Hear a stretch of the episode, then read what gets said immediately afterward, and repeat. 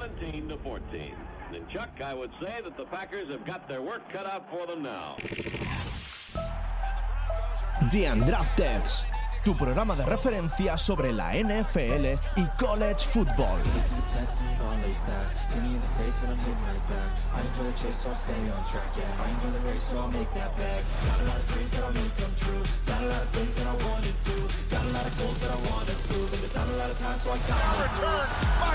Harrison.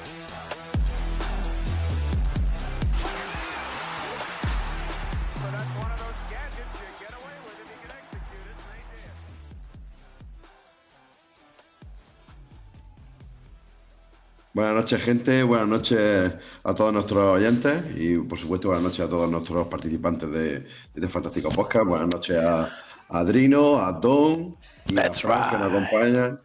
Broncos country. Let's ride. Broncos Country, let's ride. Joder, creo que es la primera vez que digo Let's Ride y no hemos perdido esa semana. Bueno, porque no ha habido ocasión. Bueno, pues que no pero no hemos perdido, no hemos perdido. No, no, no. que no- Ya tiene que venir uno a tocar las pelotas. No, yo también me puedo estar callado. Sí, sí, también. Bueno, Y, aunque, bueno, aunque no, tenemos- aunque esta hay semana hay. hay que hablar de la ausencia, Adrino. Sí, Antes de nada, hay que hablar de la ausencia de hoy. No, no nos acompaña Tato, ha caído, eh, es baja. Ha cogido. Caído en combate. Ha caído en combate. Agente herido. Y nada, pues nos acordamos de él, pobretico. Así que mucha suerte desde tu cama con tu enfermedad. Y. Y bueno, luego, si acaso, me enteramos algún audio si lo mandas y tal. A ver, por si quiere comentar algo. nada, sino que le fue a ver que estuviera en condiciones. Ya está. Que fuera a estudiar. Correcto. Fu- Fuera estudiado, fuera estudiado algo. Y bueno, y, mm, y estamos en semana de, de previa de, de las finales de conferencia y antes, pues, los resultados de, de los divisionales, que han estado todos bastante, bastante más ajustados de lo esperado. Y justamente lo- uno de los que no ha estado tan ajustado ha sido el Bengal 27 Bill 10 que para mucha gente ha sido sorpresa, para mí no, y para muchos de nosotros aquí apostamos por Cincinnati Bengals. Nos llamaron locos. Nos llamaron locos y ahí lo tenemos. Otro resultado también muy igualado que fue el Jaguar 20 Chiefs 27. Eh, el- la victoria fácil de, de Philadelphia Eagles 38 a 7 frente a unos Giants que, bueno, bastante han hecho en con llegar aquí con el equipo que tienen, la verdad. Gran temporada de, de Double. Y para finalizar, ah, el Monday, en el lunes, pues Dallas Cowboys perdió ante, mm, los 49ers, San Francisco, por 19 a 12. Eh, chicos, eh, sorpresas como tales, podríamos llamarla de Bengals sobre Bills, pues poner alguna sorpresa. En el resto de partidos ganaron los que en teoría deberían de ganar. Eh, sensaciones individuales, Adón. Pues yo, yo matizaría eso de la sorpresa de Bengals sobre Bills. Sí, ¿eh? sí, bueno, a ver, yo... A ver, eh, es que la gente cuenta con que los Bills ya por tercer año consecutivo van a ganar la Super Bowl y por tercer año consecutivo vuelven a estrellarse. Y hay que, hay que acordarse que aunque los Bengals empezaron mal la temporada, eh, jugaron la Super Bowl el año pasado. O sea, sorpresa, sí, no, porque además Bengals sí se, ha- se reforzado. decir, lo de sorpresa. Sí, bueno, eh, con respecto a eso también, eh, fíjate que has dicho lo de Double, ¿no? Que con el Sí. equipo, las sensaciones entre los Giants de Double y los Bills sin Double, Eso es un, es un gran matiz, que la verdad que no habla casi Que- nadie habla de ello y, para, y es un Mm. matiz muy importante. tú ahora piensas en los Giants y yo por lo menos veo un equipo que tiene, tiene un, un techo Ah. alto, que puede mejorar, y en cambio veo a los Bills muy, muy estancados y con problemas para, para seguir optimizando los recursos que tienen. Entre ellos, Josh Allen. Claro, es que a, que me tachen de impopular o de, de persona extraña non grata en Bills, eh, allí en Buffalo, pero la temporada de Josh Allen este año para mí no ha sido una enorme temporada. Ellos de hecho ha empezado de más a menos y ha terminado súper mal. Para También mí el se ha- partido... No, que, que iba a decir que también eh, ya no es solo Double, es que Cole Beasley también ha sido una baja muy importante este año para Allen, ¿eh? Ese, ese loss que tenía ahí eh, siempre, mm, este año lo, le ha faltado, ¿eh? Sí. Fran, Drino, sensaciones del Bill, ya que hemos empezado por aquí. Eh, tú, Francisco. No, es lo que, pues, a- al hilo de lo que está diciendo Abdón, eh, hay veces que los general managers no, no se atreven a darle la pasta a ese receptor que tiene la afinidad o que tiene ese tilín con, con el QB, como era Beasley con, con Allen, y son, son bajas importantes. El, equipo que tiene, que tiene Buffalo, nosotros a Buffalo este año le hemos dado caña, ¿no? Hemos sido los de las pocas personas en el mundo que le han dado caña. Pero el, equipo de Buffalo, solo con el roster que tiene, solo con Josh Allen, 10, 12 partidos te los gana. Este quien esté en el banquillo. Entonces, creo que a Dallas le pasa un poco lo mismo. Eh, las miradas yo creo que este año se, se van a poner en- en el head coach y, y veremos a ver que al final qué es lo que, qué es lo que pasa. Un equipo con poco margen de mejora en términos salariales y van a tener una, una temporada una temporada baja complicada. Que, que- perdona que vuelva a meterme por medio, es que con lo de Cole Beasley ya es algo que, que yo siempre además, bueno, siempre no, pero que en los últimos años le he dado mucha importancia y a, a ese típico receptor normalmente en el slot que es el, el seguro de, de todo QB que al final llega avanzando a la postemporada.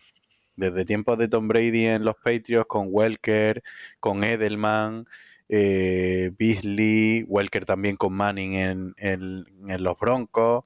Eh, al final, ese slot que te salva la vida y que cuando las defensas aprietan es el que te saca un primer down eh, in extremis en un tercera y larga o te para el reloj cuando más lo necesitas y ahora precisamente en playoffs que los partidos salvo raras excepciones se, se definen por ciertos matices eh, creo que es muy importante. Eh, Brady luego por ejemplo tuvo también a Gronkowski por eso también un poco a lo mejor esa superioridad, ¿no? Que tenía dos armas a las que echar mano en los momentos jodidos y encima vaya dos armas.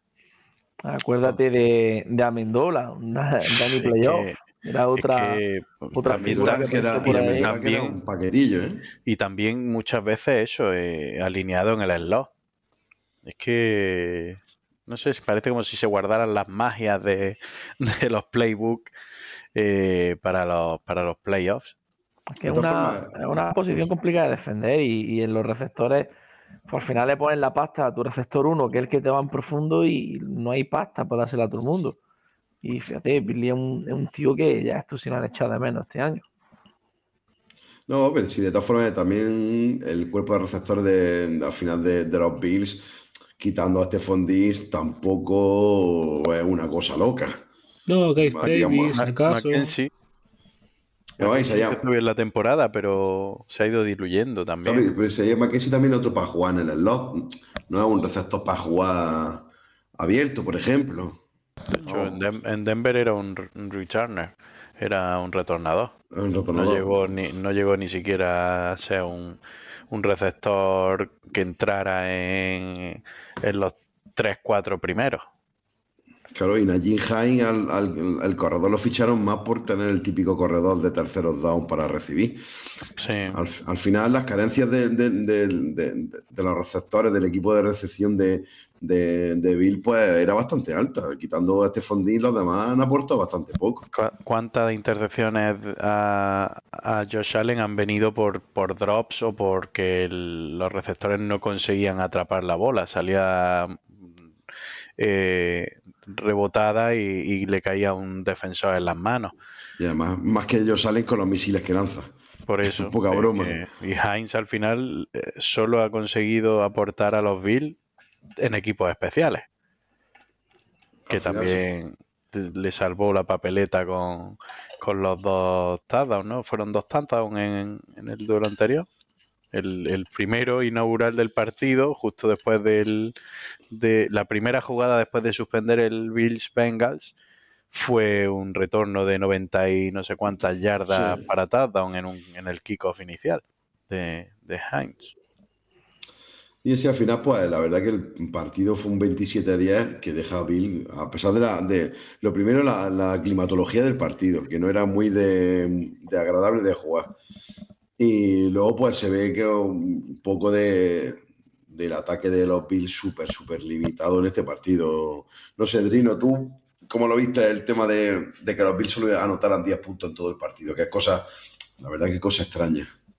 Me resultó raro, ya que creo que Beast no es tampoco un equipo que tenga mucho problema en que si no le funciona por aire la ofensiva, eh, corran por tierra. Con, no sé si Singletary está- estaba lesionado, o bueno, James Cook sí que es verdad que durante toda la temporada pues tampoco ha destacado todo lo que se le presuponía, pero, pero bueno. Y más que el ataque, no sé, yo puedo que también vosotros coincidiréis en parte. Lo que más me dejó frío, igual de frío que el frío que hacía en, en Búfalo, eh, era la defensa. De una defensa que durante todo el año hemos visto que era bastante dominante, con rivales de diferentes, mm, digamos, dificultad, aunque tampoco. Pero una defensa que, que, que contra Vengas en el último partido se quedó parada. O sea, o sea, no, no rindió al nivel que nos tenía acostumbrado. Yo creo que al final sí han echado en falta a Von Miller, ¿eh? Decíamos. Von Miller va a llegar fresquísimo a los playoffs. Fresquísimo, fresquísimo ya va en su casa. en su casa. No, pero me- me- lo que me refería con el tema del resultado, sobre todo porque vi es la primera vez que se quedan 10 puntos en toda la temporada y es el primer partido que pierde. O sea, ahí es uno de los partidos que pierde. Que su ataque está muy acostumbrado a anotar y la defensa, creo que en este partido se ha relajado un poco. No, Se ha relajado No. demasiado. y no se ha visto con la capacidad de, de ser ellos los que tengan que tirar del carro. Yo lo O que sea, vi que la es- defensa estuvo mucho Claro. tiempo en el campo y eh, acabaron, es que acabaron muertos. Claro, es que no están, yo creo que es una defensa que no estaba acostumbrada a estar tanto tiempo en el campo, eso es lo primero. Eso sí. Pero yo qué sé. Al final yo creo que es un cúmulo tanto ofensivo como defensivo. La falta de armas y de soluciones ofensivas y la falta de quizá algunos efectivos defensivos. Me sorprendió que corrieron muy poco Búfalo. Y, más para el, para el día como poquísimo. estaba, ¿eh? Que es que si, si a mí me pone ese clima, digo, en un partido igualado gana, gana Búfalo por, por, por el poderío por tierra. Sin embargo, luego eh, Cincinnati que en algún, algún día, algún día o alguna temporada, pues a, su entrenador le darán el crédito que yo creo que debería tener. Porque lo que está haciendo Taylor con este equipo, al que llevan antes de este partido también lo, lo estaban criticando, que se nos para tanto de este entrenador, tal igual. Eh, fantástica temporada. Y, y ellos sí corrieron. Mixon hizo un buen partido.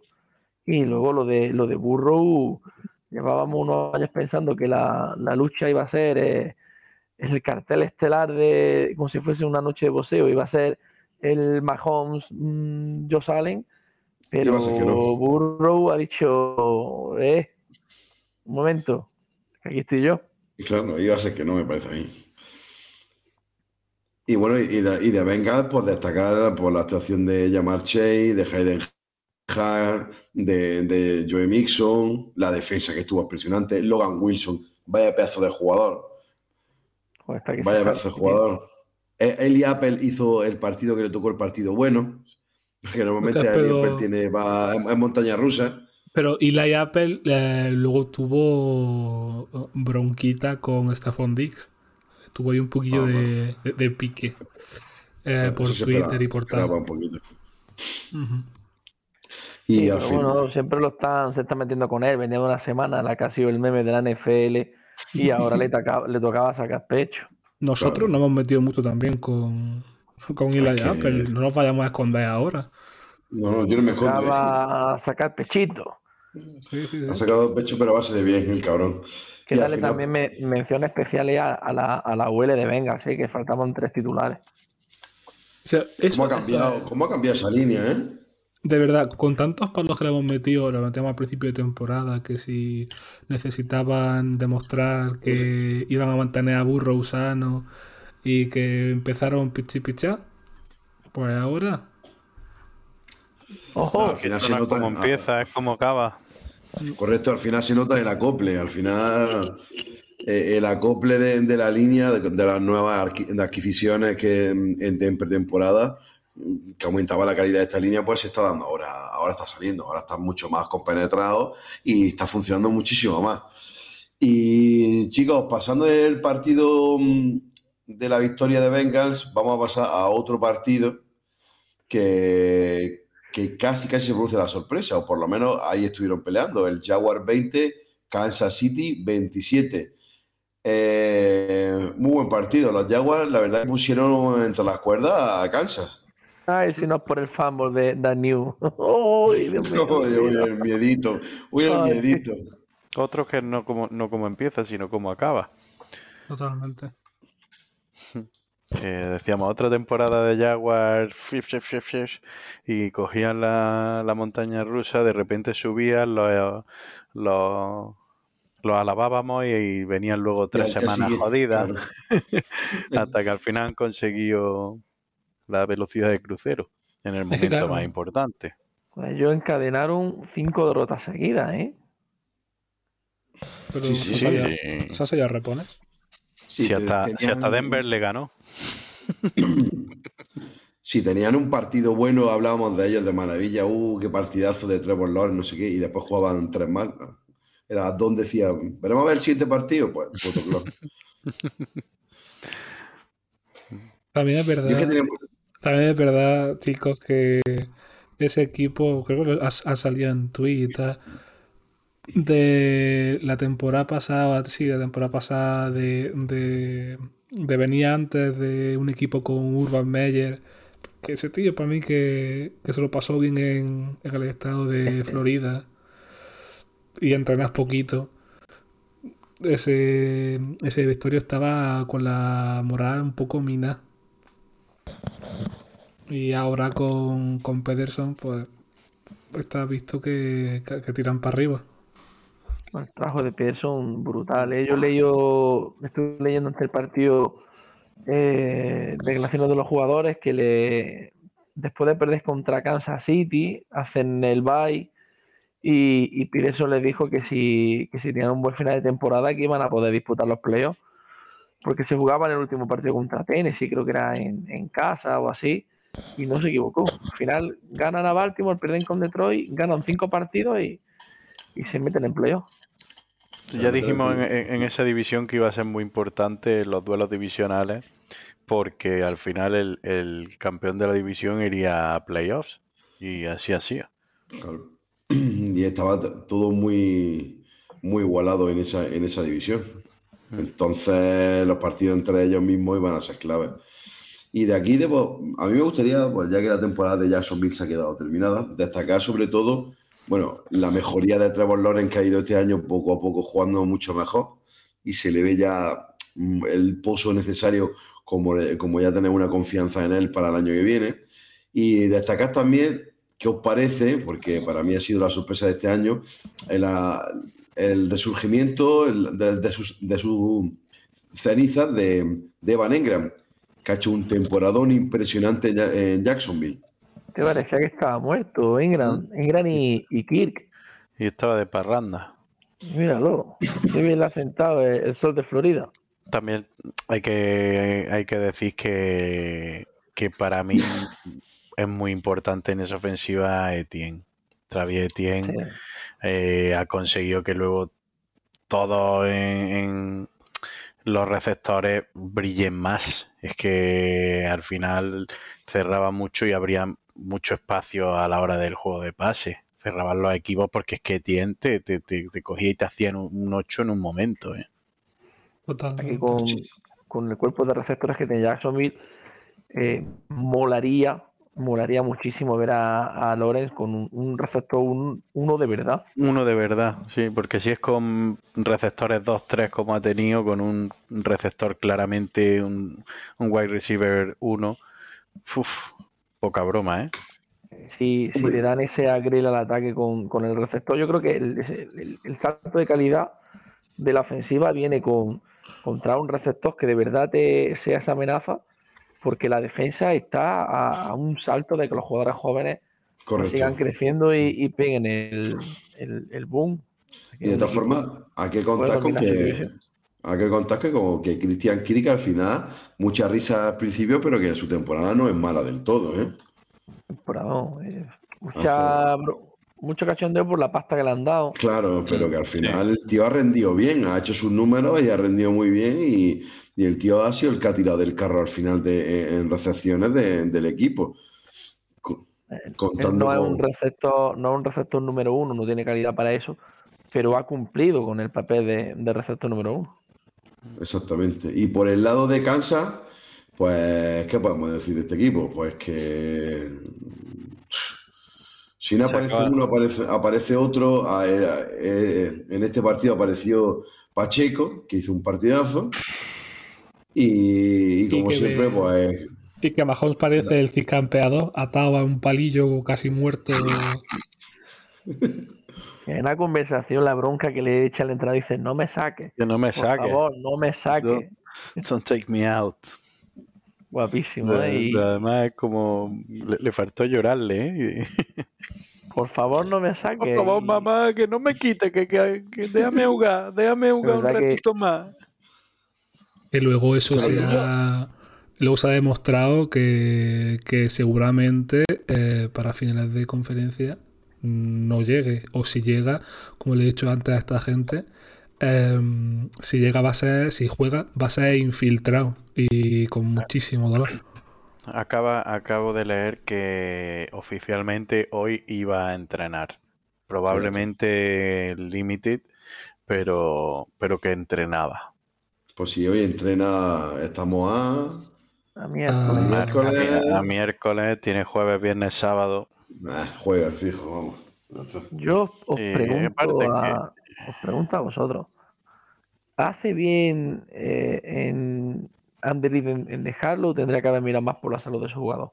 Vamos a ver, que vamos allá con las tonterías. Yo, para es mí, un para mí, tobillo, ¿eh? Que un no es una, tobillo. que no es una una contusión. Claro, correcto, correcto. Todo lo que puede pasar es que te, te acabes rompiendo más ligamentos, te operen y, bueno, y tengas cinco meses por delante chungo. Y, y, y cinco, porque me, Pues sí. me refiero hasta que vuelva la, la temporada o la Yo solo, te puedo, pretemporada. yo solo te puedo decir una cosa, Fran, respecto a esto. Quien, que- quien va por ahí en Twitter comparando estas mierdas de conmociones cerebrales con una lesión de tobillo es No, porque hombre, no ha hecho deporte en su puta vida.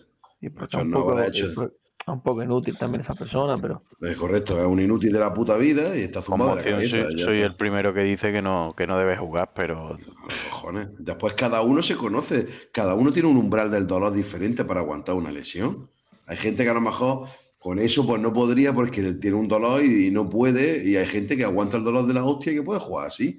Que luego la consecuencia de que se te, la lesión se te puede, digamos, alargar en el tiempo, pues sí. O tener cirugía, pues sí, pues son profesionales, ellos tienen un, se lo pueden permitir y si quieren arriesgar pueden hacerlo. Pero una cosa es eso, comparar eso con una conmoción cerebral, donde está en riesgo tu vida de manera inmediata.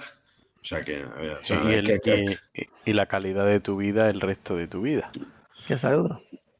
Porque que- el tobillo, pues bueno, ¿qué puede pasar en el peor de los casos? Que le afecte a la estabilidad, que al final se acabe rompiendo el tobillo, quiero decir ligamentos y demás, salten por los aires, tengan que operarlo.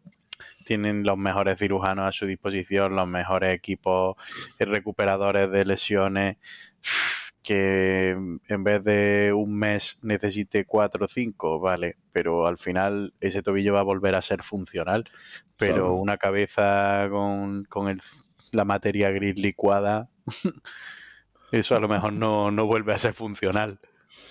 Claro que No, para que por la eso, gente... que ha sido Frank el que ha sacado el tema. Yo no quería sacar el tema porque me iba a cabrear. No, pero que, que para que la gente lo tenga en perspectiva, no es lo mismo esta lesión que tiene Patrick Mahomes eh, con el Lamar Jackson, feo- por ejemplo. Sí. Lamar Jackson o el feo historial, por sacarlo de las conmociones, o el feo historial que ha tenido este año Tua.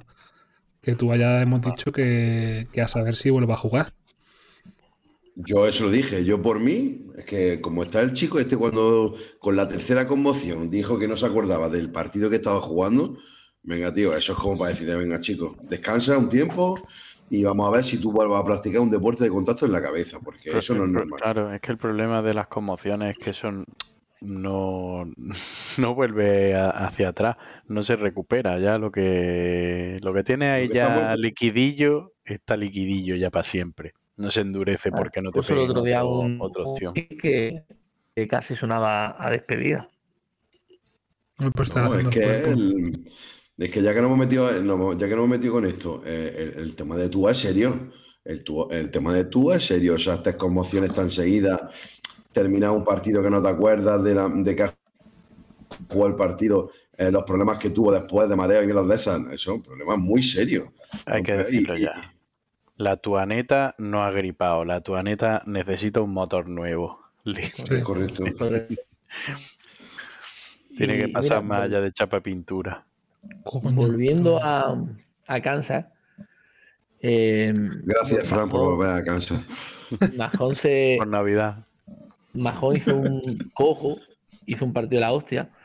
Y, y te pones un poco a, a mirar y bueno, Kelsey va a estar ahí, va a seguir siempre, va a producir siempre. Pero es que un poquito a, a mirar el, el roster.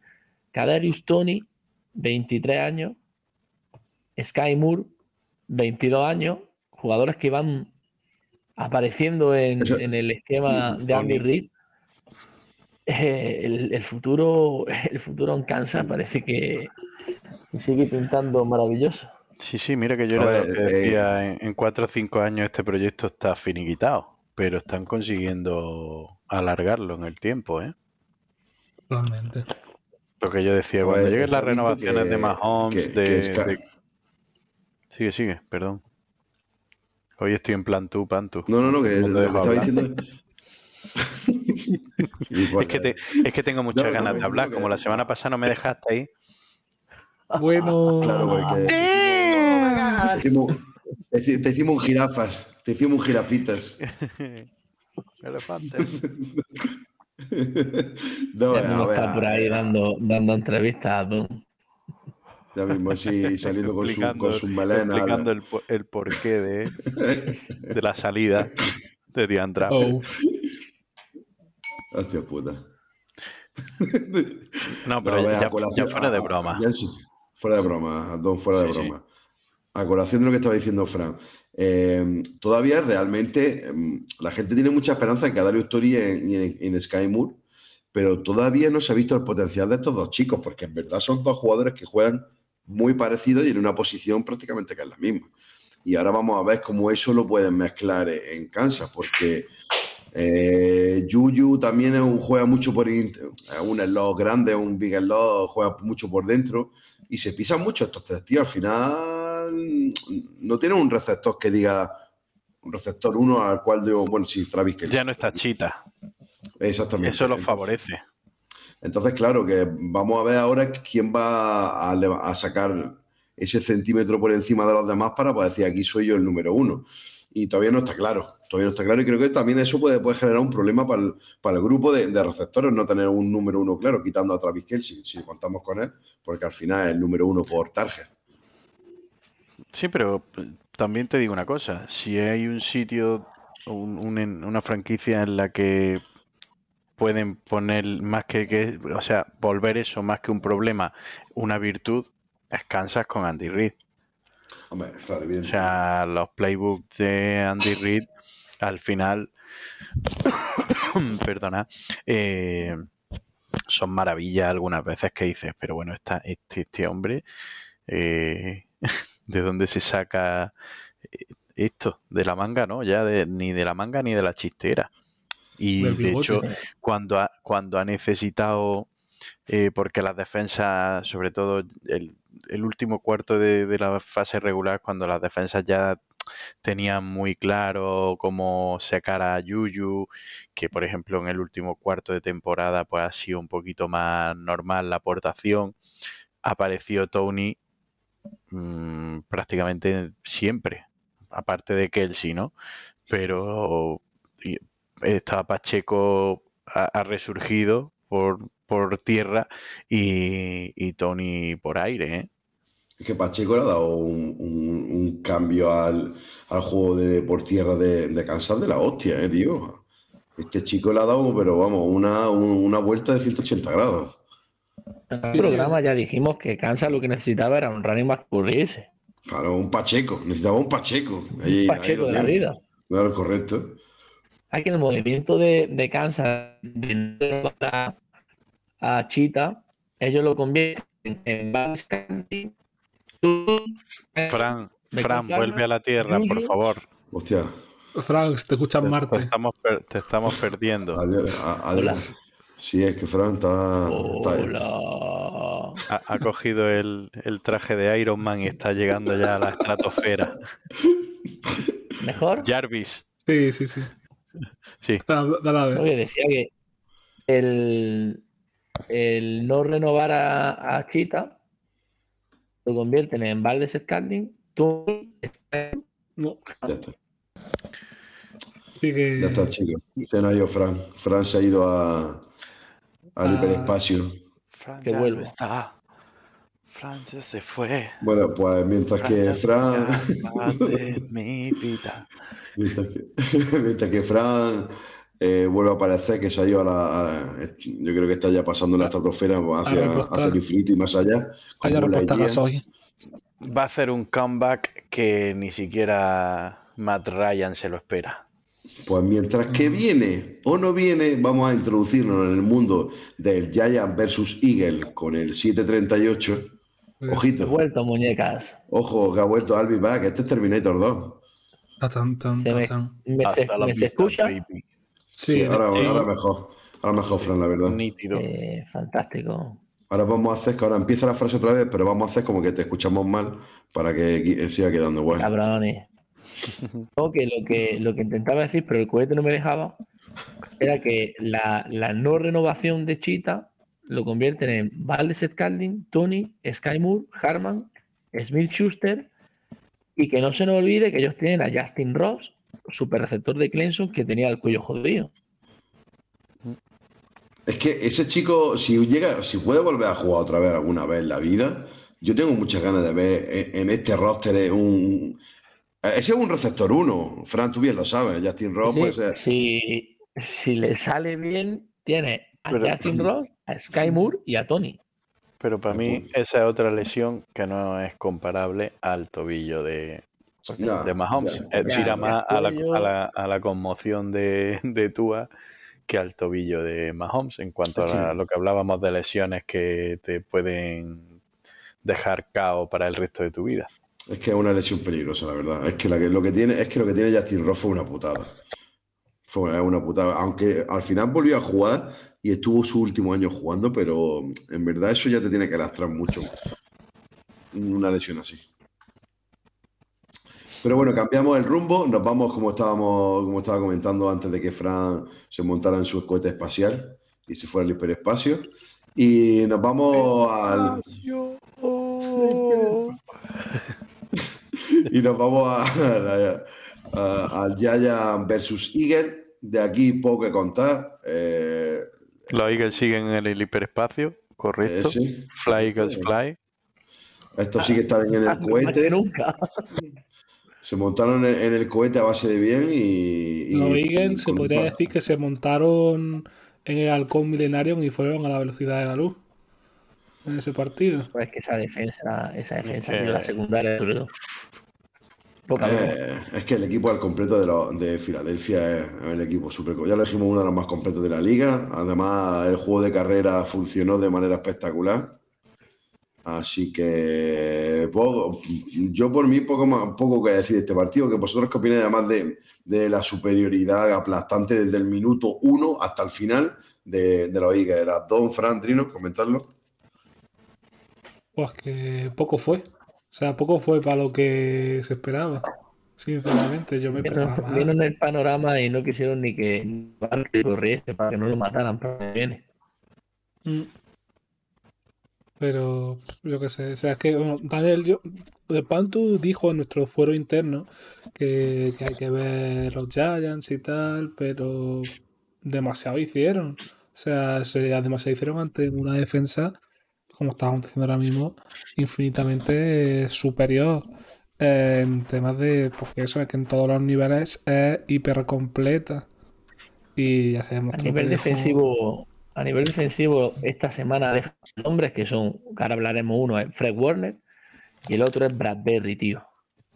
Bradbury ah, ah, esto- para mí este año ha, ha dado el do de pecho que se llevaba esperando mucho de él mucho tiempo Mm, y para mí por fin mm, está eh, dando de- dando todo lo que todo lo que se esperaba de él. Venga, y ahora os voy a lanzar, os voy a lanzar una pregunta, chicos. Eh, Daniel John, Saquon Barkley, renovación, ¿qué hacemos? ¿Cómo Sí lo vamos sí. a hacer? Sí. sí, pero ¿cuánto, cómo y tiempo? Pues lo que no le meta Saquon de garantizado, porque siempre va a estar la cosa ahí del, del Mala tema físico, pues habrá que meterlo en Daniel Jones. Vale, y otra cosa. Entonces, A lo mejor un contrato no tan largo, pero y entonces jugoso. o- ¿todos opinamos a los dos sí y sí? ¿O hay alguno que diga a uno sí y otro no? No, Sí, creo sí. que. Sí, sí, sí, sí. que es que, ah, o sea, des- con lo que ha conseguido en Nueva York esta temporada, con ellos dos en particular, ¿quién, quién se atreve a decir uno sí y el otro no, o los dos no? Exactamente. Es que mm, A mí me genera dudas, pero es verdad que al final terminaría renovando a los dos. Pero aún así, con. Pero tú porque no, no soportas a Daniel Cojones. Del cojones.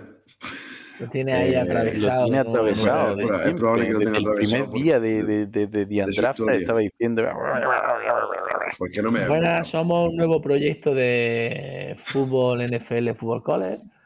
Y sí, pero Daniel, yo me cago en su puta madre. Prácticamente. Pantu, Sí, bueno, decir y admítelo ya públicamente, igual que yo reconocí a mi tío y promuevo mi odio por Spencer Rattler. Tú, eh, Yo no, tengo odio, yo no tengo odio a Daniel Jones. Yo no me gusta cómo juega Daniel Jones. No me gusta, tío. No me parece que sea un QBE mm, titular de la liga. Lo que pasa es que este año eh, eh, Double ha hecho un. Yo lo que sí le daba a Double es el cheque en blanco. ¿Cuánto quieres? Lo que tú, y los años, los que tú quieras, chicos. Porque el acierto de, de- de Nueva York ha sido en el fichaje del head coach, que yo cada vez lo tengo más claro. Hay, hay que acertar con el head coach muchísimo. Hay que dar en la tecla, hay que dar en la tecla y eso te cambia, te cambia equipo. Mira lo que ha pasado con el roster de Denver, por ejemplo, y si Double, si Double hubiese acabado en Denver, ¿qué, qué hubiese pasado? Con, cual- con que hubiera acabado cualquiera que no fuera Hackett, el pobretico, porque mira a Jerry Rosburg, que ha necesitado dos partidos para que, sea, para que Denver tuviera otra cara. Y en cuanto han dejado, han quitado a Hackett, fíjate, Evero, bueno, Evero es que lo hemos visto toda la temporada, ya ha tenido hoy su segunda entrevista con los Texans para head coach. Pero es que fíjate. Justin, Justin Auten eh, como coordinador ofensivo creo que es de Ravens eh, o de Vikings, ya, ya no lo sé. Eh, Clint Kubiak también para coordinador ofensivo. eh, o sea que madera había. Pero estaba todo mojado por, por Hackett. Pues exactamente. Así que sí, yo- al final un entrenador, un head coach eh, importantísimo. Yo creo que Mira, mira a Urban Meyer y los Jaguars correcto. también, que lo hemos que dicho antes. Ha hecho que la gente crea y se ilusione con, con Daniel Jones. Tiene backfield, tiene, tiene una muy buena línea. Le falta un, un receptor número uno. Yo hasta que no le den el, el contexto completo y, el entorno completo, pues creo que ha arriesgado y hombre, no le puedes pagar 40 millones al año, no puedes cometer el fallo que, que tuvieron los Cowboys, pero un, contrato, si, si consiguen sacarle a, a que firme entre 25 30 kilos y, y un contrato de cuatro años, eh, puede ser un, negocio luego a la larga bastante bueno, ¿eh? Luego, aparte con lo que decíamos, sin perder el hilo de lo de Double, se le han visto varios detalles tanto en el campo como lo que han dicho fuera de- del campo, pero detalles que se han visto en la tele que dicen mucho de un entrenador, ¿eh? Eh, no sé si fue ¿A qué esta semana o refieres? ¿A qué te refieres? eh, pues contra los Eagles fue o, en el partido anterior que el, eh, hablando con no me acuerdo qué jugador fue y protestando por, por no sé si fue un, una falta o el caso es que no sé el contexto no recuerdo ahora el contexto no El total pero sí que se le vio un tío comprometido.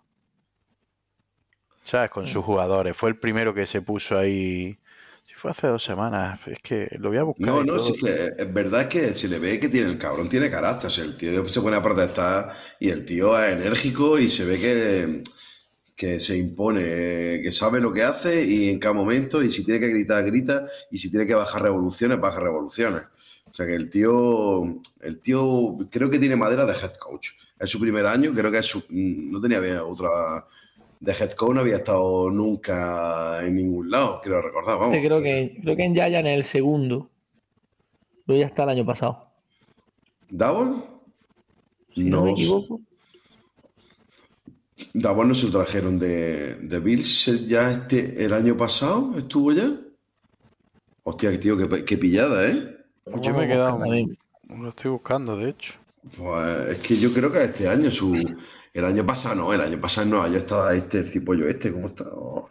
Mm. Ay, ¿quién estaba? Que estaba de, de Offensive Coordinator. Contratado estaba- el 28 de enero de Sí, lo 2022. contrataron este verano, es verdad. Sí, Este- el- hace un año, justo. El- pero claro, ya en la postemporada. de trajeron a, trajeron a alguien de Patreon, ¿no? A Joe Judge. Eso, al de equipo Correcto, especiales de, correcto, al de especiales de Patreon, eso es correcto, que no me salía el- Ahora, ahora. el nombre. Estaba el de equipos especiales de, de Patreon y, y duró un año. Y fuera.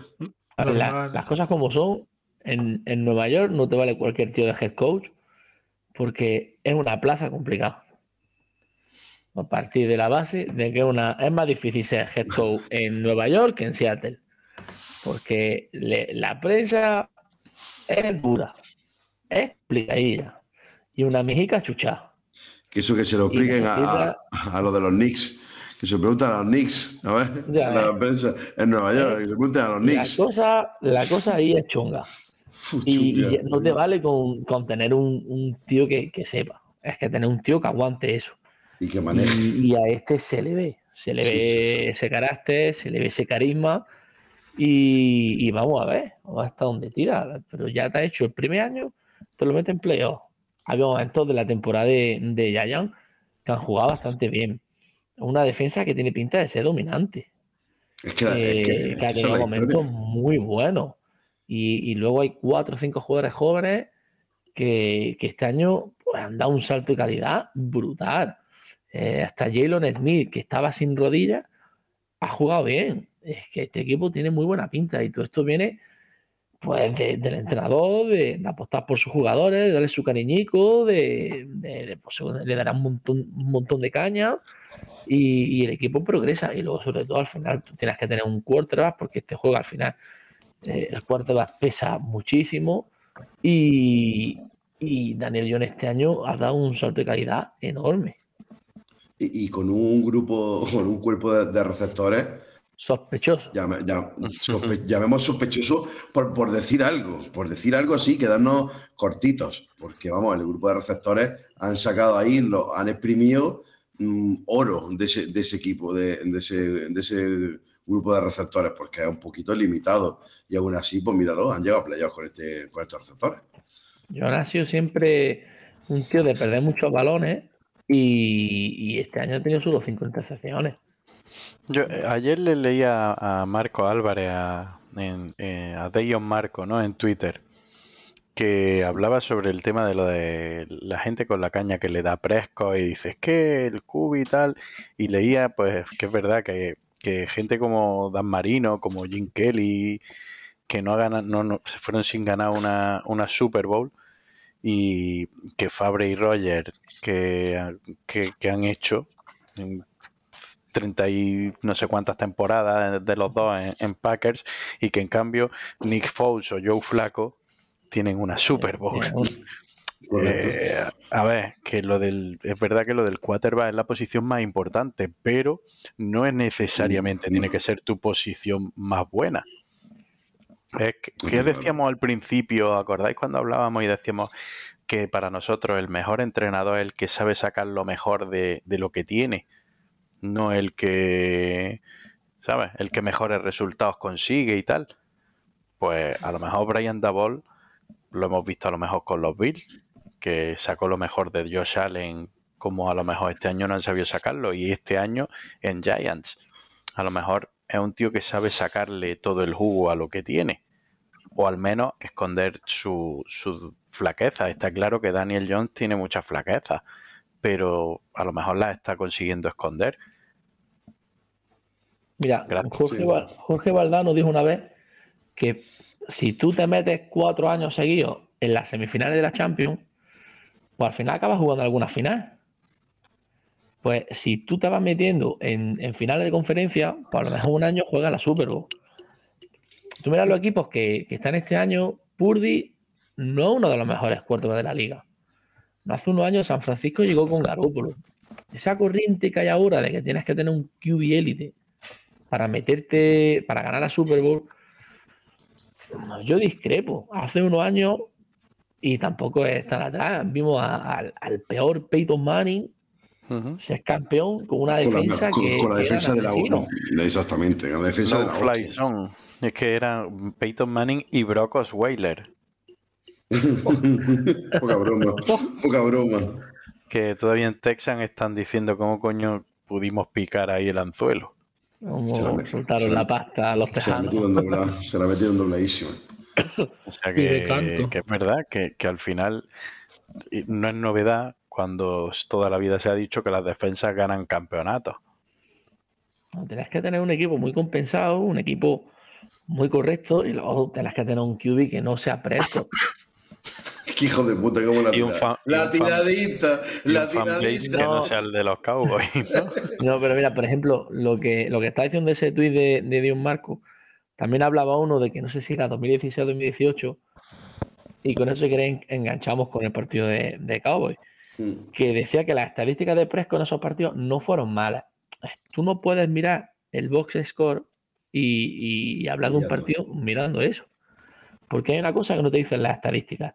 Las estadísticas hay momentos que no te, no te dicen o no reflejan cuando tú estás viendo el partido y piensas, joder, este drive es la hostia, este drive aquí tenemos que anotar.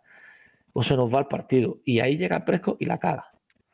O cuando te llega un tercer down y dices, joder, aquí, tío, o hacemos este tercer down o, o- o a la mierda el partido. Y llega Prescott, Cousins y te la cagan. Son tíos estadísticamente muy buenos, pero luego hay momentos clave del partido y eso no te lo reflejan la- las estadísticas. Eso es lo que en baloncesto se y- llamarían los intangibles, ¿no? Correcto. Correcto, correcto. Eh, Draymond Green es el número uno, el número uno de eso. Pero, claro, tú mira, dices, hostia, eh, Prescott, hostia, pues no ha hecho tan mal partido. Ah, ha tenido dos terceros downs que eran claves y, y en uno se ha cagado, no ha visto el tío que estaba solo y en otro la manda donde no es o lo interceptan. Es que eh, las estadísticas creo que son una herramienta, pero tampoco Pero- te puedes fiar, tampoco te, fiar- te puedes fiar de ellas. Pero que de todas formas, las estadísticas de este partido que ha hecho Prescott contra ya enlazamos y hablamos del Dallas Cowboys contra San Francisco 49ers. Las estadísticas de Prescott de este partido Son malas. son, son malas. Ya no son ni buenas, son malas. O sea, eh, y el último drive de Prescott. Eso es lo que te iba a decir. Si es que al final, último, no de Presco. ¿eh? El Presco Bueno, no sí. manda esa última jugada Bueno, a, sin Eh, despropósito. eh, a- a eso quería, a eso mm, eh, que quiero enlazarlo también, ya que me he acordado. Eh, se me ha caído un poco Kellen Moore. Yo tenía a Kellen Moore como muy arriba, con el high con el muy alto. Y porque lo tenía como un offensive coordinator, ojito, que mm, joven y con muchas ideas, pero veo que se le queda grande al final. mm, el diseño de la jugada bien, pero luego en el campo creo que su play calling no es bueno. Eh, a pesar de tener, que yo creo que el diseño son con muy buenas intenciones las que tiene el chaval, es joven, pero después el play calling creo que se equivoca y no sé si es por, digamos, por la experiencia, por ser tan joven, que le falta un poco de esa madurez en el campo, pero eh, se equivoca bastante y a mí se me ha caído un poquito. No sé qué pensáis sobre Kellen sobre Kellen Moore vosotros. El año pasado ya tuvo bastantes ofertas de, o por lo menos entrevistas. Sí, tuvo muchísimas De entrevistas. todas formas, la- la- esa última jugada, el diseño, bueno, eh, es una última jugada en la que tienes que intentar algo, pero la ejecución, volvemos a lo mismo. Sí, Eh, la ejecución de Prescott no hay por dónde cogerla. O sea, lanza al tío, al, al- al único que, que- que ni de coño iba a conseguir el primer down. O sea, esa es la posibilidad. ¿Qué probabilidad tenía que este chico cogerla y recorrer 50 yardas y anotar? Cero. No tenía ninguna. Es que pasó a un tío que era. ve, el tío encima y se asusta. Sí, básicamente eh, pierde, pierde la concentración, pierde, eh, eh, no sabe leer situación de campo, el tiempo que queda y que te la estás jugando. ¿Para qué coño pasa a cinco yardas? No- es que no tiene sentido. Es que además lo que, lo que vi también dice, ¿qué, qué- qué mente ofensiva se le ocurre una jugada en la que eh, a, a Siki le hacen un pancake, que lo levantan del suelo y lo volean cinco yardas para atrás y al receptor que recibe te lo asfaltan antes de que se dé la vuelta? Es que, es que No sé, Esto tiene una explicación muy, muy simple. ya está. Aquí viene, espérate, espera el- un momento. Coger papel y boli, coger papel y boli que Fran va a dar eh, la nota del gordo. No, si esto, es muy, esto es muy sencillo. Es Kellen Moore el coordinador ofensivo, ¿no? Sí. Kellen Moore está un día en un bar de Texas con un colega. Pierde una apuesta. Y le dice, pues tienes que hacer esta jugada en un partido. Y, y de perder al río. Y la última, ¿eh? Y la, última dijo, o hago esto o No la apuesta. no hay huevos, que no cubata. sujétame. Es que no tiene, no tiene otra explicación posible. es que la verdad que tiene poco. Sabes que, es una opción arriesgada como cualquier otra para una última jugada, pero es que ya al final supongo que hay el, el cúmulo de despropósitos que vienen toda la temporada, que ya pues como que este te cae todavía y es como, "Uf, si es que soy un puto meme. Y, y luego, y luego todo se arregla con el tweet de la cuenta oficial de Dallas Cowboys, poniendo el tweet que pone todo esto para arreglar y suavizar el tema, ¿verdad, Frank? Mira, hay un. Ahí, ponme, ponme la última hora, Adrino.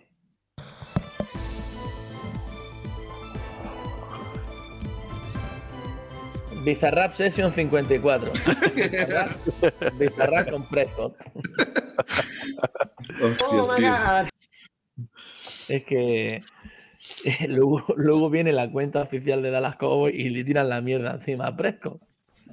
Eh, ya esto es maravilloso. guapísimo. Maravilloso. Esto, es, esto es, es guapísimo. Esto es para hacer una película, ¿no? Esto tiene trama de película. De las primeras personas que respondieron fue Robert Griffin. Sí. Y, y yo lo vi, te lo juro, yo lo, yo lo dije, yo lo, lo vi y lo puso Spanish Bowl y dije, no, no, esto es un, nos quieren hacer la, Es un meme. troleo. Un, un puto meme. Y cuando, y Photoshop, cuando lo vi dije, hostia puta, que es verdad, tío. Y Sí, no sí. lo han borrado. La, la- la respuesta de. Robert Griffin, de hecho, es... Ah, ¿no lo han borrado? No, ¿lo, no. Podemos, ¿Lo podemos seguir viendo? A ver, si es que es lo que os dije, que como os dije en el grupo, que es que es una forma, es verdad que, que intentaban contextualizar las declaraciones de Doug Prescott que decía eh, la culpa es 100% mía, pero, hay forma y forma. Es que, además, cuando tu cubi, si tu cubi dice que la culpa es 100% mía, hay alguien, alguien, alguien de tu entorno que te quiere y te ama, como puede ser tu head coach o la cuenta oficial de tu equipo, y te echa un cable. No que te tire un ladrillo Claro. para que te No, no, no, hundas es que- en la mierda. Tú ves a básicamente. Prescott con, con el cubo de, lleno de mierda y dices, sí, sí, la culpa es mía, se lo va a echar por encima y no llegas tú y le pones un puto ventilador para que llegue la mierda a todo era- lo alto. Era tan Es que- fácil como poner eh, nuestro QB asumiendo Claro. capitán. Ya está. O alguna That's our así. QB, that's our QB y ya está como... Y Ya lo está. pintas de otra manera. esto es nuestro QB. Lo pone de cara a la afición de puta madre porque ha tirado de, de galones y ha hecho autocrítica. claro, ya y, está. y punto. Bueno, no, dice sí. La culpa es verdad. Tienes razón. La culpa es tuya. Y esto es la cuenta oficial. A ver, esto es la cuenta oficial de Cowboy. La gente, Sí. la gente en Dallas tiene que estar guapísimo la de mierda que estarán rajando y soltando por Da la igual, boca. están, están comprando telas nuevas. Twitter. y camiseta. Y me está metiendo fuego, madre mía. Bueno, ya, ya basándonos en el partido, la verdad que eh, Un partido guapísimo, ¿eh? partido fue un partido de defensa, en verdad, porque de- los ataques, tampoco San Francisco es que tu- fue- tuvo una producción de la hostia en ataques. De hecho, se fue el partido con, con el touchdown de Christian McCaffrey y poco más. No, no se vio mucha gran cosa. Y Hay bueno, eso sí, una- parti- Antu, hay una recepción de Kittel a una Oh, mano. esa es buenísima. Maravillosa. esa es buenísima. Y eh, también detalles de, eh, no sé en qué touchdown fue, eh, George Kittle pidiendo la pelota para dársela a Jerry Rice. O sea, hizo así como el típico gesto este que se suele hacer para el fair catch. Para ah, coger la pelota y fue a la banda y hizo a Jerry, eh, a Jerry Rice. Tome usted. Le Y Jerry sacaron Rice- 4 o 5 domas en el partido a Kittel de pasárselo de putísima madre, tío. Si es que ese, será- ese- Como si fuera un partido de colegas y, y luego saben que se van ahí o vienen de, de resacón y se lo pasa al tío de puta madre, le suena la polla, que se estén jugando la temporada. eh, eh, se divierte en el campo. este, Es y un este- personaje. Este es un perso- Y este año, por ejemplo, y este año, por ejemplo, George Kittel la han usado eh, más bien poco para, en recepciones este año. No ha sido una temporada que digamos de una locura. Lo han usado más para bloquear y para correr y para hacer sus cosas, que es lo que le mola a Kittel. Eh, a Kittel le gusta mucho mm, el, el fango y el barrio y la hostia, le encanta. A él le gusta, a él le gusta tirarse, pero ya lo han usado más que el año pasado. El año pasado sí es verdad que lo usaron súper poco. Pues que bueno, es que llevan, llevan dos años usándolo bastante poquito. Y este partido, en cambio, todo lo contrario. Aquí este partido sí lo usan bastante. ¿eh? Es de los que más usan. El año pasado yo recuerdo de, de, aunque el año pasado al final hace más recepciones y más yardas, pero hubo, hubo mucho, te, te pasaba el partido y no lo veía en el campo. Claro, lo veías bloqueando. Lo veías bloqueando. Y- o, o lo veía directamente fuera y, y es curioso, pero yo creo que este año Shanahan ya la- lo ha utilizado de otra manera, en, también más en, en Red Zone, y no, a, él le, a él le mola, a él le mola muchísimo tirarse al barro y, y bloquear, y si puede bloquear a Parson, mejor. Es lo que a él le mola. Se le gusta la No. candela. ¿eh? A Parson para Trent Williams. El partidazo de Trent Williams, tío. Qué, No, qué- clinic. Qué pedazo de, de, de tackle perdimos nosotros, pero bueno, sí, eso son otras cosas. Bueno, Eh, bueno, es que dijo que no jugaba en Washington, así que era traspasarlo o, o nada, ¿no? no, no, claro, claro, es que había que hacerlo sí o sí porque él decía que no jugaba con el cuerpo. Me- bueno, la historia de mierda de, de la época de, de esto que nos queda ya nada más que echar en Snyder y ya por reformar el El equipo. espíritu también de, de Fred Warner en, en defensa es una locura. Tiene una en que va en profundo, que mete la mano. El Fred Warner puede ser mejor, Tiene mejor una- en cobertura de potencia. toda la liga. Esa es la que, en la que le, justo antes del two minute warning, le está trash talking a, ahí a, a Das Prescott, diciendo que no voy a colar, que no voy a, que no voy a caer, que no voy a caer. Y en la siguiente es la que mete la mano esa brutal. El que tenía, el que tuvo a Prescott todo el partido cagado. Este y no Bosa.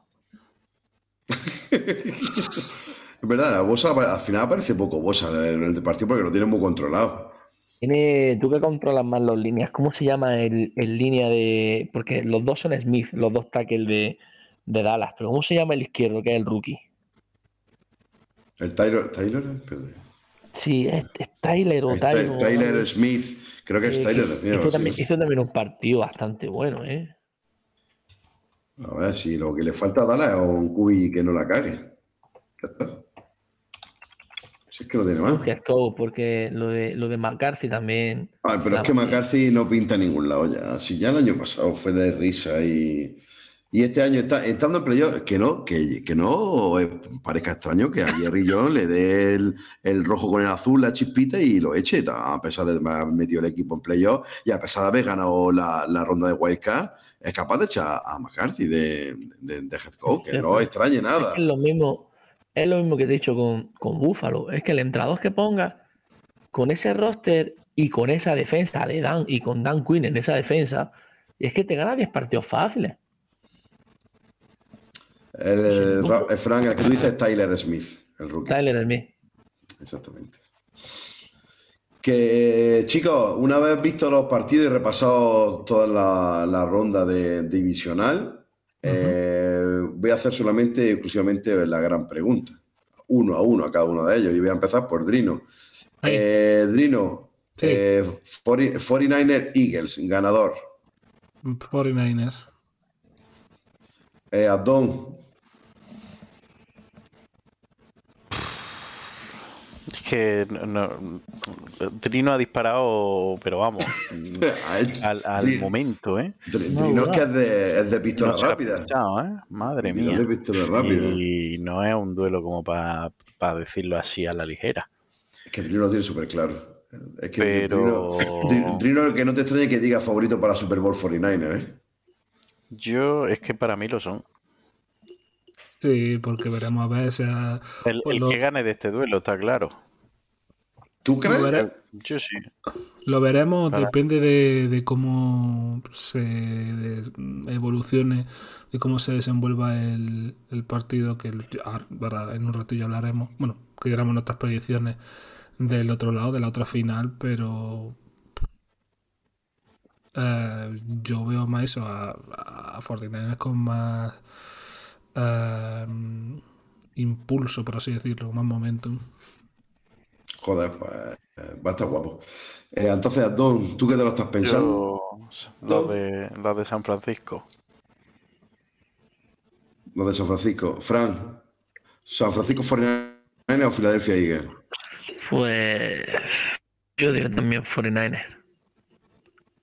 Qué hijos de puta, me Venga, voy a dejar solo. Pantu, Eh, Pantu, sé, yo- sé el, el niño Yo, en mi, en, mi, en mi bracket, en mi, en mi bracket, Sea el a niño ver, mi bracket, yo he puesto San Francisco 49 y todavía no he fallado.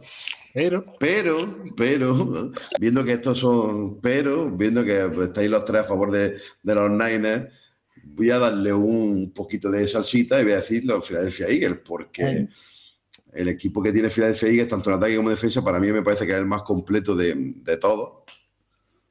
Y incluso pues, posiblemente sean los dos equipos más completos los que se van a enfrentar en esta semifinal en la, por el campeonato de la NFC. Así que yo voy a decir Eagles por llevar a la contraria. Y por el otro lado, el Bengal Chief, Drino, el, el- el de disparo rápido de- del oeste. eh, Bengals.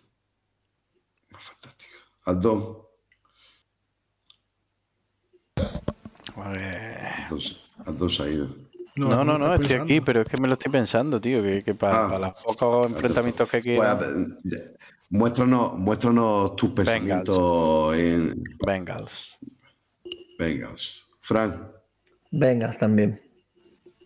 yo aquí lo tengo muy claro, Bengals, lo siento mucho. Pero yo, Ah, este, mi equipo es Cincinnati Bengals. Y lo pongo aquí, los Bengals for the. Super Bowl. Yes. Me da pena por Burrow porque va a perder dos Super Bowl. Y ya no sabemos cuándo volverá una Super Bowl otra vez de nuevo. Bueno, eso decíamos el, el año pasado, pero Pero mira, Van camino de ello. es que tanto Niners como Eagles, eh, yo iré siempre a muerte con Jalen Hurts. Pero claro, después del día que hicimos el bracket me puse súper arriba con los 49ers y, y cualquiera cambiará de opinión. Sería contradecirme a, a mi yo exaltado.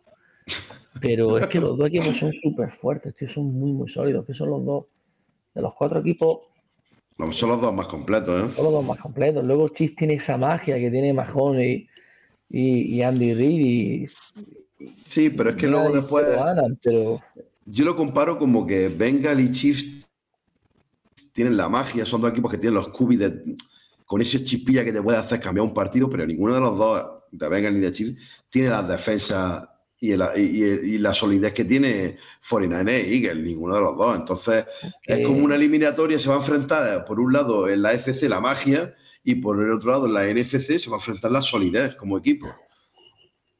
porque está claro que el mejor outfit de, de- de la final de conferencia va a ser el de Burrow. Sí. De Rocha clase, ese chico. Y el Oye, puro que se va a fumar va a ser como dos brazos. Eh, eh, por, de- por de cierto, espíritu Fran, de ¿has visto, ¿has visto el outfit de uno de, no sé quién es de la NBA que ha aparecido con una capucha tapado hasta la cabeza, tío? En un partido hace poco fue. Rapagani. Ah, ¿fue Stefan Diggs? Vale, creía que... Stephon Diggs llegó, llegó también. Es que eso lo ha hecho el. este Kenny West. que- Kenny West. Que por rajar de los judíos lo han dejado un montón de empresas y ha perdido una pila de pasta. Otro que tal. Y ahora lo llevan. Sí, otro que está bien de la cabeza. Y ahora lo están siguiendo un montón de, de flipadillos en. En la Super Bowl apareció así en la grada Mm, el año No sé si pasado. fue con la, con la Kardashian que iban enteros tapados. Sí. Pero bueno, Yo- son cosas de Yo no es, excentricidades por, de los ricos que nunca hablaremos nosotros. no es por ponerme violento ni eso es, pero Kanye West tonto la polla.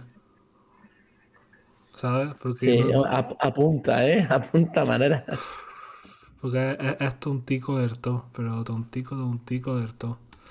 Así que. Bueno, pues, la- esa gente vive, vive en otra, en otra, en otra división y ellos lo ven, lo ven tan, tan normal. Pero eh, Van, van volando por el espacio. no sé, yo si tuviera esa pasta no me veo haciendo eso. Mm. Pero bueno, a saber. Bueno, nunca, como nunca la voy a tener, pues tampoco nunca lo sabremos. La vida del tieso. La, la vida del tieso. La vida del tieso. Bueno, no chicos, queda nada más de, pues, de NFL. Cómo está la situación. Yo creo que de FL va- va- Hostia, Panto Pantu me ha robado, Pantu me ha robado el cohete. problemas con la conexión. Sí, Panto ta- Paga, paga el wifi. Mierda. Perdonad que, perdonad que el tío es uno de los wifi y se lo estoy robando al vecino. Ah, bueno.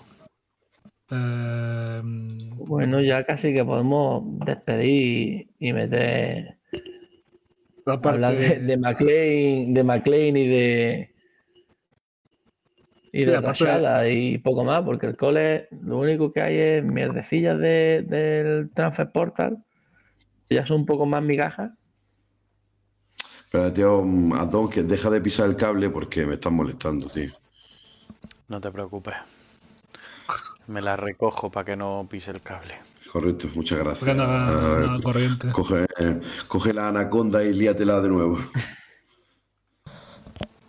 No, pero que eso que Pantu, que estábamos diciendo Frank y yo, bueno, más Frank que otra cosa, eh, que ya pues de eso, de NFL poco queda que decir y que No, ya de NFL vamos a cortar y vamos a hablar un poquito, vamos a sacar el tema de... las dos o tres cosas que hay de college. No, no vamos a hacer un programa especial de college por motivos eh, extraescolares, así que mm, solo voy a lanzar una, pre- una pregunta al aire para que discutamos sobre el tema. Eh, ¿Qué os parece la dimensión que está alcanzando Dion Sander en, en Colorado y la atracción de al final conseguir quedarse con el 5 estrellas con McLean eh, para, para el año que viene?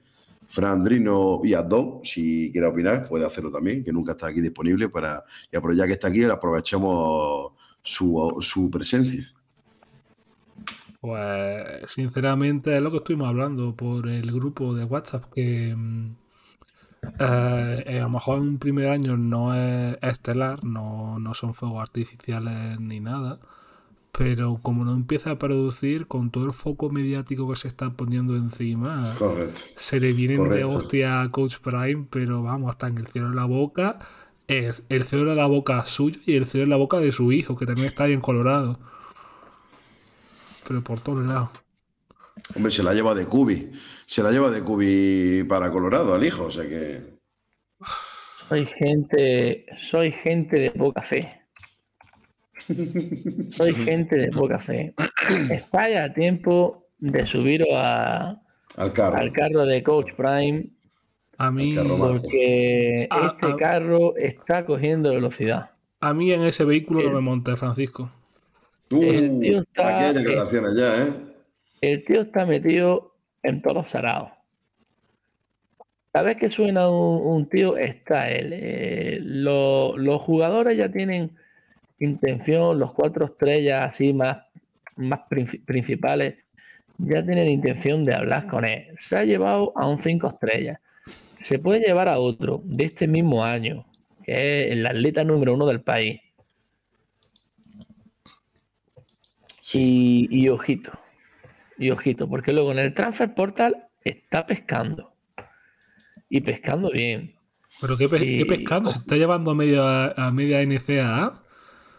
Ahí, porque va a hacer dos equipos.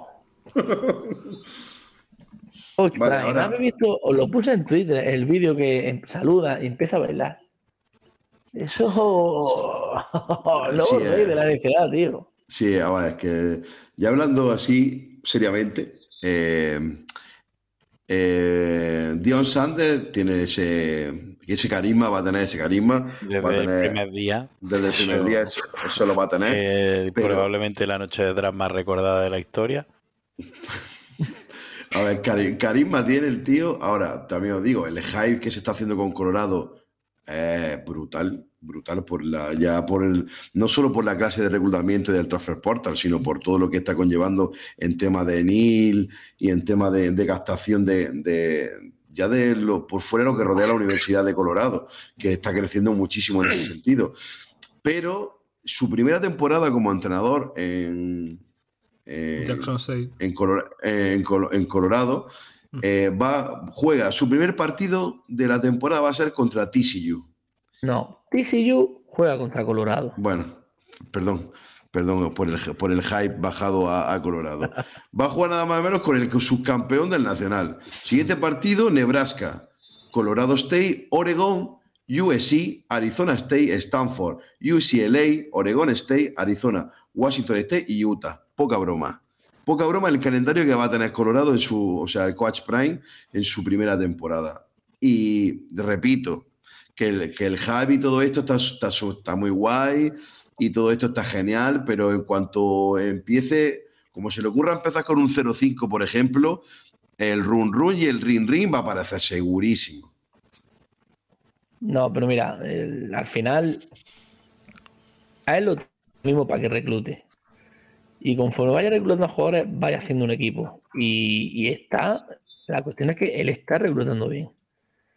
Va a quedarle tiempo. Él, a lo mejor el año que viene gana cuatro partidos. Sí, los gana.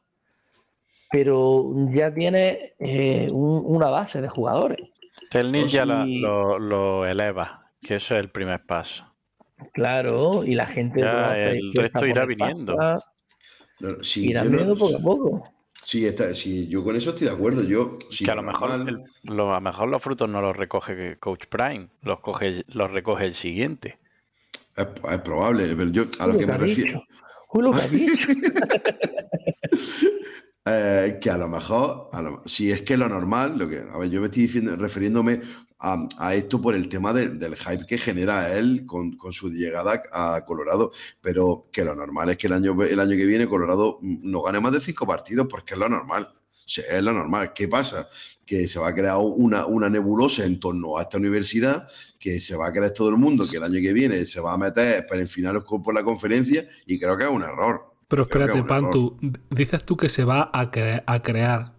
Que, que no, no está ya. Que está. No, no, no. Esto es, esto es la punta del iceberg, ¿eh? que esto, es lo Esto que es se ya. viene Está ya encima. creado, Esto, esto ya esto está es la- creado. esto- esto es la punta del iceberg. ¿eh? Lo que, sí- tú cuando aparezca el primer partido abriendo el campo, el coach prime, bailando y todo el rollo en el estadio, eso va a ser poca broma. Lo- Eso va a ser muy poca broma lo que se va a crear eso, el ambiente que va a haber y todo el rollo. Eso se va a crear una, un- sobre él un, un- un historión. Va a ser un historión en Colorado. Estoy por ver ese primer partido de Colorado, nada más que por ver qué hace. ¿Qué hace? Pero, no, Pero, pero no es tú, pero es todo, es todo, pero- es todo, todo- pero ya lo todo- va a ver. Claro, por eso, es que, es que no es tú, es todo Estados Unidos. cosa, ¿eh? que las instalaciones de la Universidad de Colorado son las de entrenamiento de los Broncos. Quiero decir que la universidad ahí- que tiene, que tiene poder. Que a lo mejor lo que le falta a la universidad para ir subiendo precisamente es un primer paso como este, ponerse en el foco ahí de una manera llamativa. Claro, y que ya. empiecen algunos cinco estrellas a estar interesados, por H o por B, por lo que sea, por Coach Prime, por el, por lo que sea. Al final, sin, sin, sin los mejores prospects del país, no va a llegar muy lejos, salvo uf, Sí, sorpresa, sorpresa. histórica mayúscula.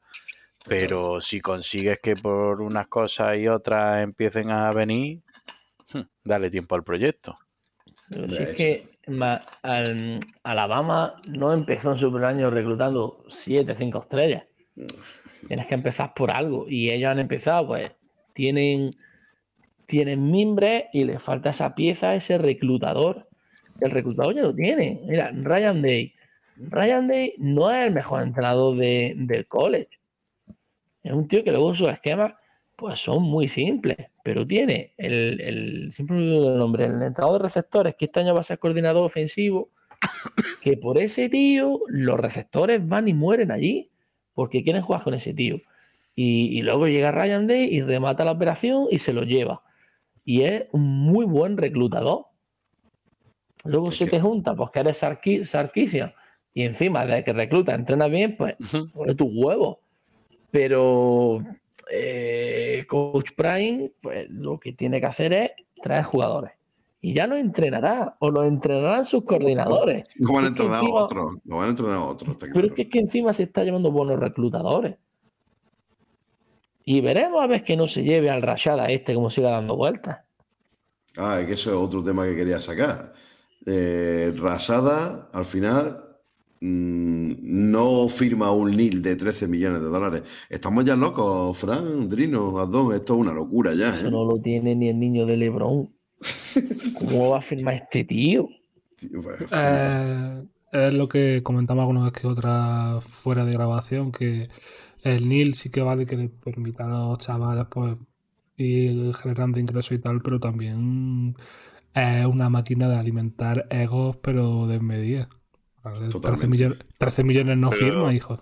Eh, Drino, eh, bienvenido al mundo de la NFL y del fútbol americano. A, a ver si los dientes de Justin Jefferson son. qué, mo- qué movida, ¿eh? Si es que Ah, al lo que- final lo que pasa. eso. Y al final, pero eso mm, es que es la filosofía del, del día a día en Estados Unidos. El yo soy mejor que tú y te lo voy a demostrar. Y si no, por lo menos me lo voy a creer. Pues este chaval lo que pasa es que lo tenía hecho con Miami, que, pero lo que pasa es que se mete Florida dándole un, un- un pastizal enorme. Pero lo que hablamos de Florida, ¿por qué se mete? Porque eh, a Anthony Richardson se va y, y se quedaba el solar de Florida. Necesitaban atraer a alguien. Y han ido a muerte a por Rasada. A- yo de, de lo que he visto, a, a mí este me gusta mucho. El que más me gusta es el que ha cogido Oklahoma, Jackson Arnold. Es buenísimo. Es el que el de. UCLA, que UCLA se está moviendo muy bien en el transfer portal, ha cogido jugadores muy interesantes. Y, y Dante Moore me, me flipa también un montón. Y luego Rashada tiene una pinta buenísima también. Ahora, en, en One Three lo dan casi casi ya con Miami. Es que era su opción desde el principio. Lo que pasa es que Florida le dijo en cuatro años te damos 13 millones. Claro. Y es que eso es una, Y- una barbaridad. Que está hablando de 13 millones. Es Para un tío que, que es para un Fresma. de- es un sueldo de final de primera ronda de la NFL. Tío, es que es verdad, es que es una locura, es que es una Es barbaridad. una locura de pasta. Pues claro, si luego dice, vale, pues yo firmo con vosotros, y a la hora de firmar, Florida se echa atrás, pues el chaval ya lo que ha tenido que liar, ya pidió su carta de liberación y hasta luego. Claro.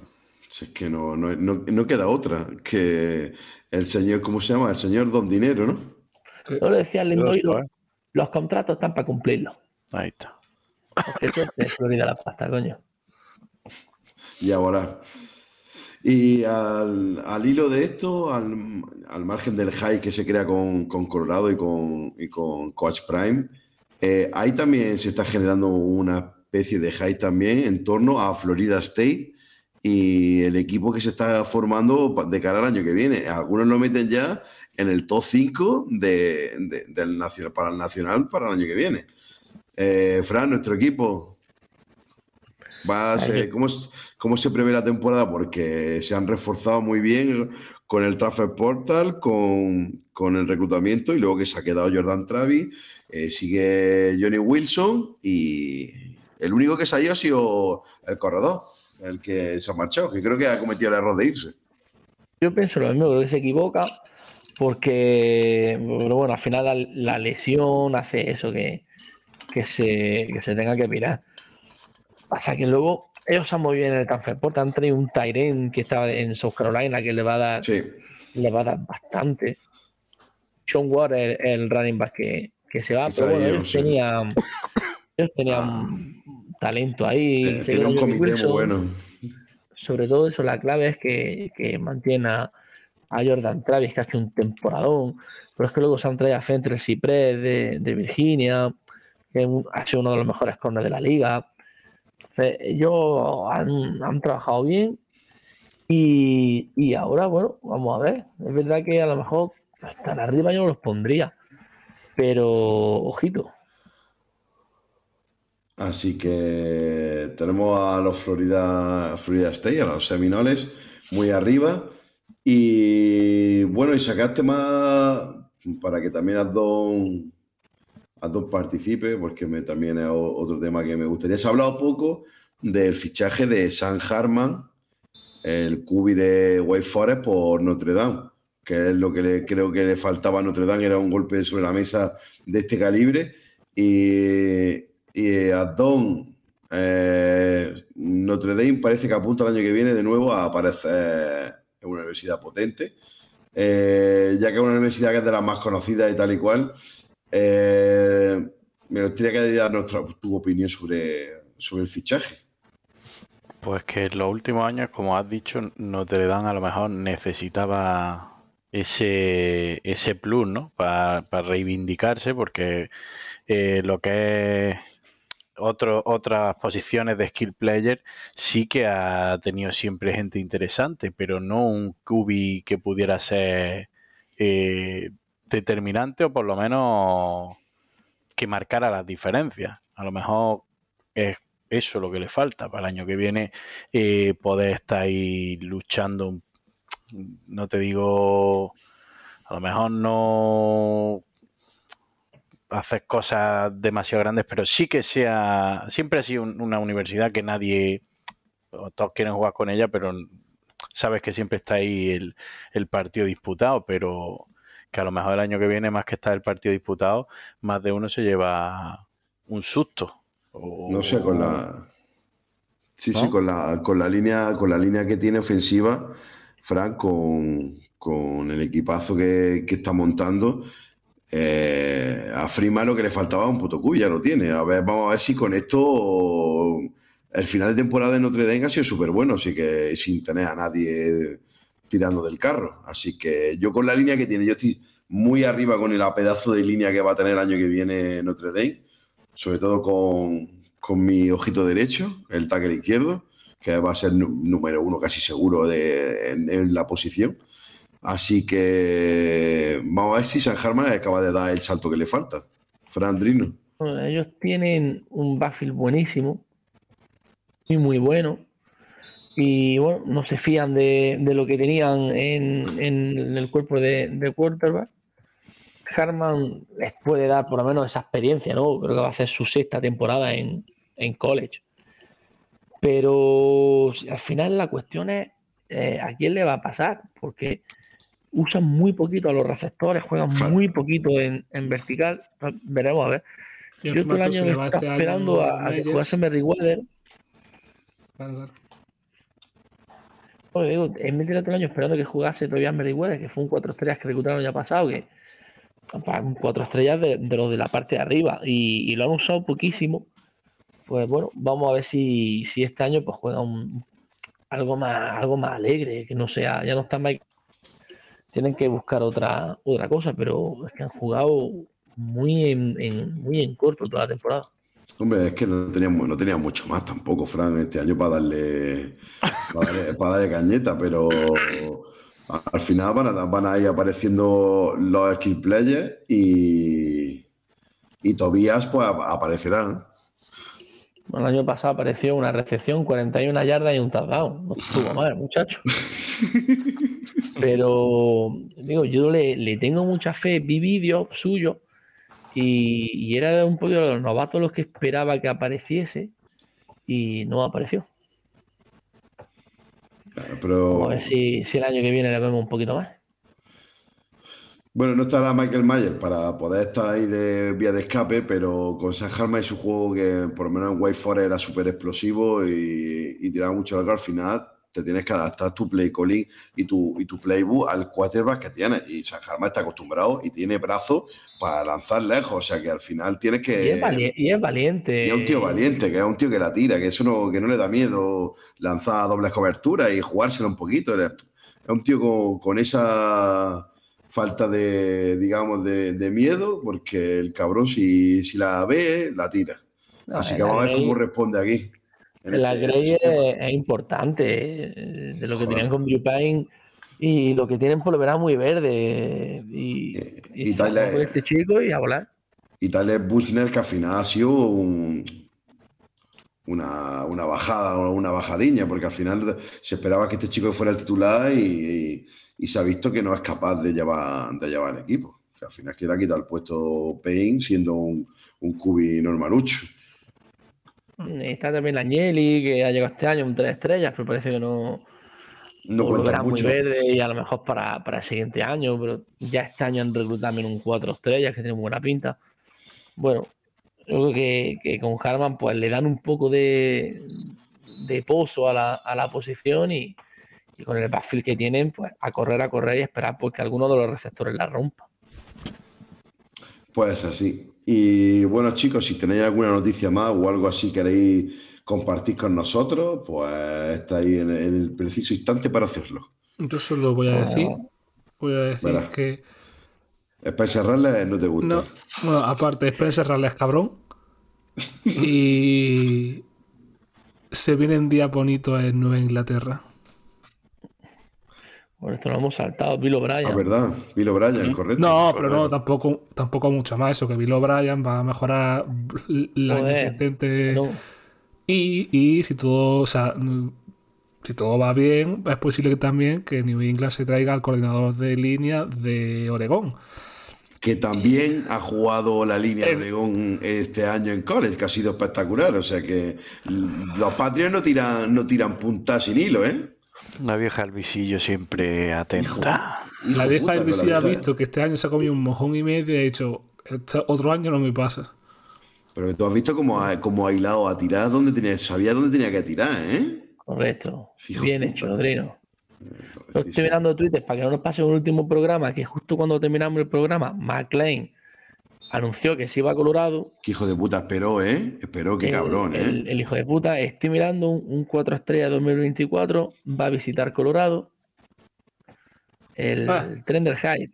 El Vamos tren, Vamos a, terminar ya que, vamos a terminar ya que me pongo de mala leche. Peor que con Raleigh. el tren del hype, chicos.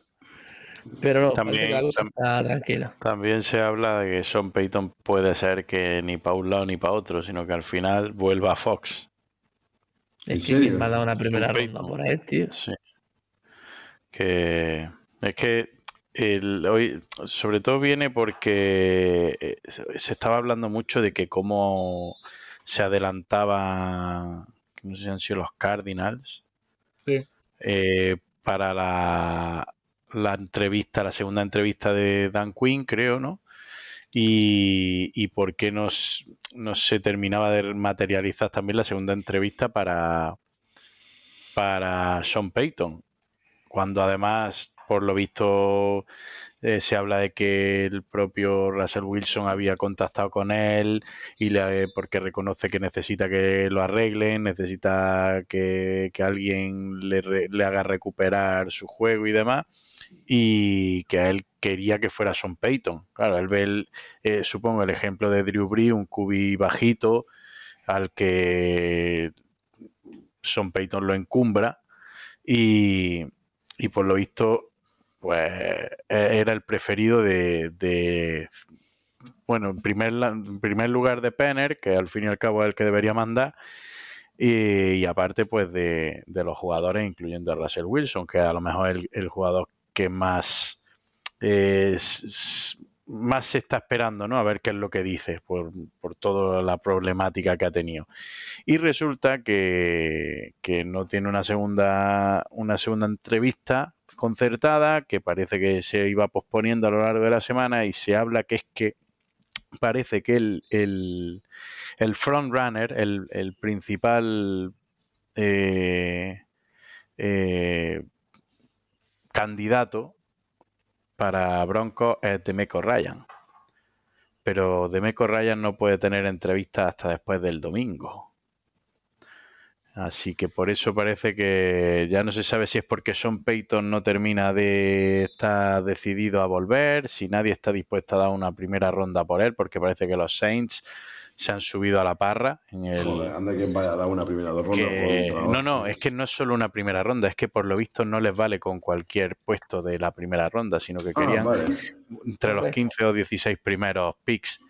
O sea que ya no es, por ejemplo, los Broncos, la elección que tienen en primera ronda es de los Dolphins, pero vía San Francisco, con lo cual es o 29, 30, 31 o 32 Con lo cual, mierda. con lo cual no, no les valía. Pero es que parece que aparte los Broncos al que querían es a Demeco Ryan. Y suena de hecho cada vez más fuerte porque hablan pues eso, que así ha sido Dan Quinn el que ha adelantado la segunda entrevista con los Cardinals. Parece que Dan Quinn es probable que vaya a Cardinals. Pues ese le pondría las botas, las pilas al chiquitito. Ya Ya posiblemente. Y bueno, chicos, para antes de despedirnos, eh, noticias de, de última hora que ha salido también. eh, la renovación de, de Weppel en, en Tennessee, en la Universidad de Tennessee hasta 2029, que, que sorpresa, ¿no, no Fran? Esto, No podíamos imaginar que eso podría pasar. No, no, no lo esperaba nadie. Y segunda, porque a Blake Corum le han robado el coche en, en Michigan. A Carlos Eh, Vives le robaron la bicicleta en Colombia. En Colombia, extraño. Ahí Y la todavía la está buscando. Después de hacer Ah. la canción. Así que, chicos, nos despedimos aquí. Cerramos el programa, eh, este especial mezcla NFL College. Y nos vemos para la siguiente semana, donde ya nos meteremos en las finales de conferencia y pues continuaremos con nuestra exposición en las posiciones defensivas de, de los futuros prospects que salgan en el próximo draft. Así que, chicos, un saludo y chao, chao. Nos vemos para la siguiente. Adiós. Se les Hasta quiere. luego.